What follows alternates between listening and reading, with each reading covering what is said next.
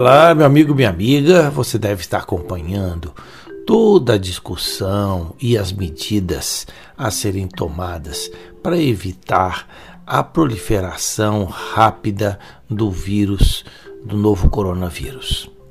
Há várias determinações, como suspensão de atividades que envolvam o público, sejam escolas, eventos culturais, igrejas, evitar lugares fechados que favorecem a expansão do vírus. E se fala muito que as pessoas devem ficar em casa.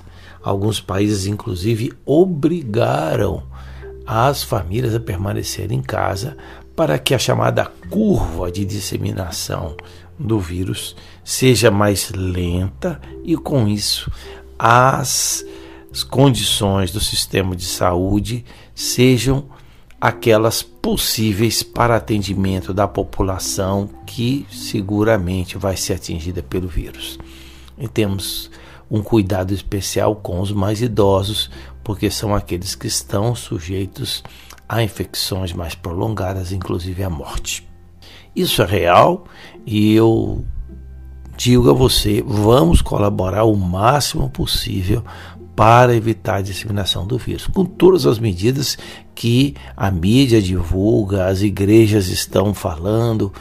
Agora eu estou refletindo uma coisa, que é o seguinte: como que essa questão do coronavírus vai atingir de perto os mais pobres? Olha bem, quem é que pode ficar em casa com certa segurança e tranquilidade durante 15 dias? Os aposentados ou aposentadas que têm uma casinha boa. Quem tem emprego fixo e que a empresa manda para casa, ou quem trabalha em setores que podem realizar suas tarefas em casa, o que a gente chama de home office. Mas aí se coloca um problema que a gente não vê quando se fala dessa questão. Primeiro, aqueles e aquelas que trabalham de maneira informal, vendendo coisas na rua. Quando a rua ficar vazia, eles e elas vão viver de quê? Vão passar fome. As suas condições de vida vão piorar. O que vamos dizer dos moradores de rua que nem sequer têm casa? O que, é que significa para um morador de rua ficar em casa? Ficar na rua.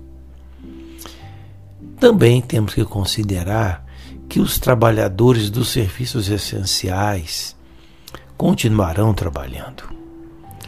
Claro que eles terão contato com menos pessoas, mas quem trabalha nos serviços de água, de energia, de internet, ou aqueles que colhem os resíduos sólidos, os lixos na nossa cidade, eles não podem parar, porque se eles pararem é o caos.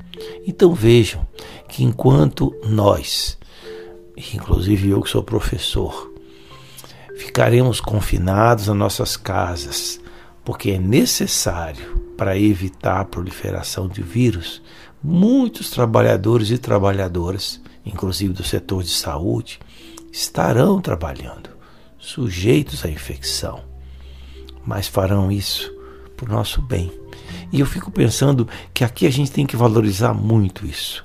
A solidariedade, a perspectiva que cada vez mais nós estamos interconectados e precisamos nos ajudar uns aos outros.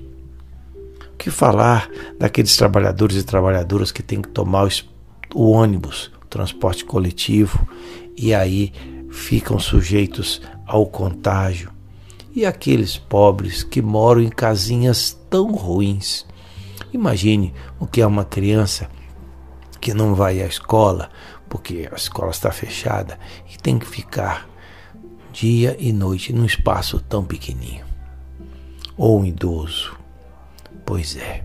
Então, o coronavírus nos coloca questões maiores do que essa específica da saúde é a questão da solidariedade e como em várias situações como essas, os mais pobres são os que sofrem mais.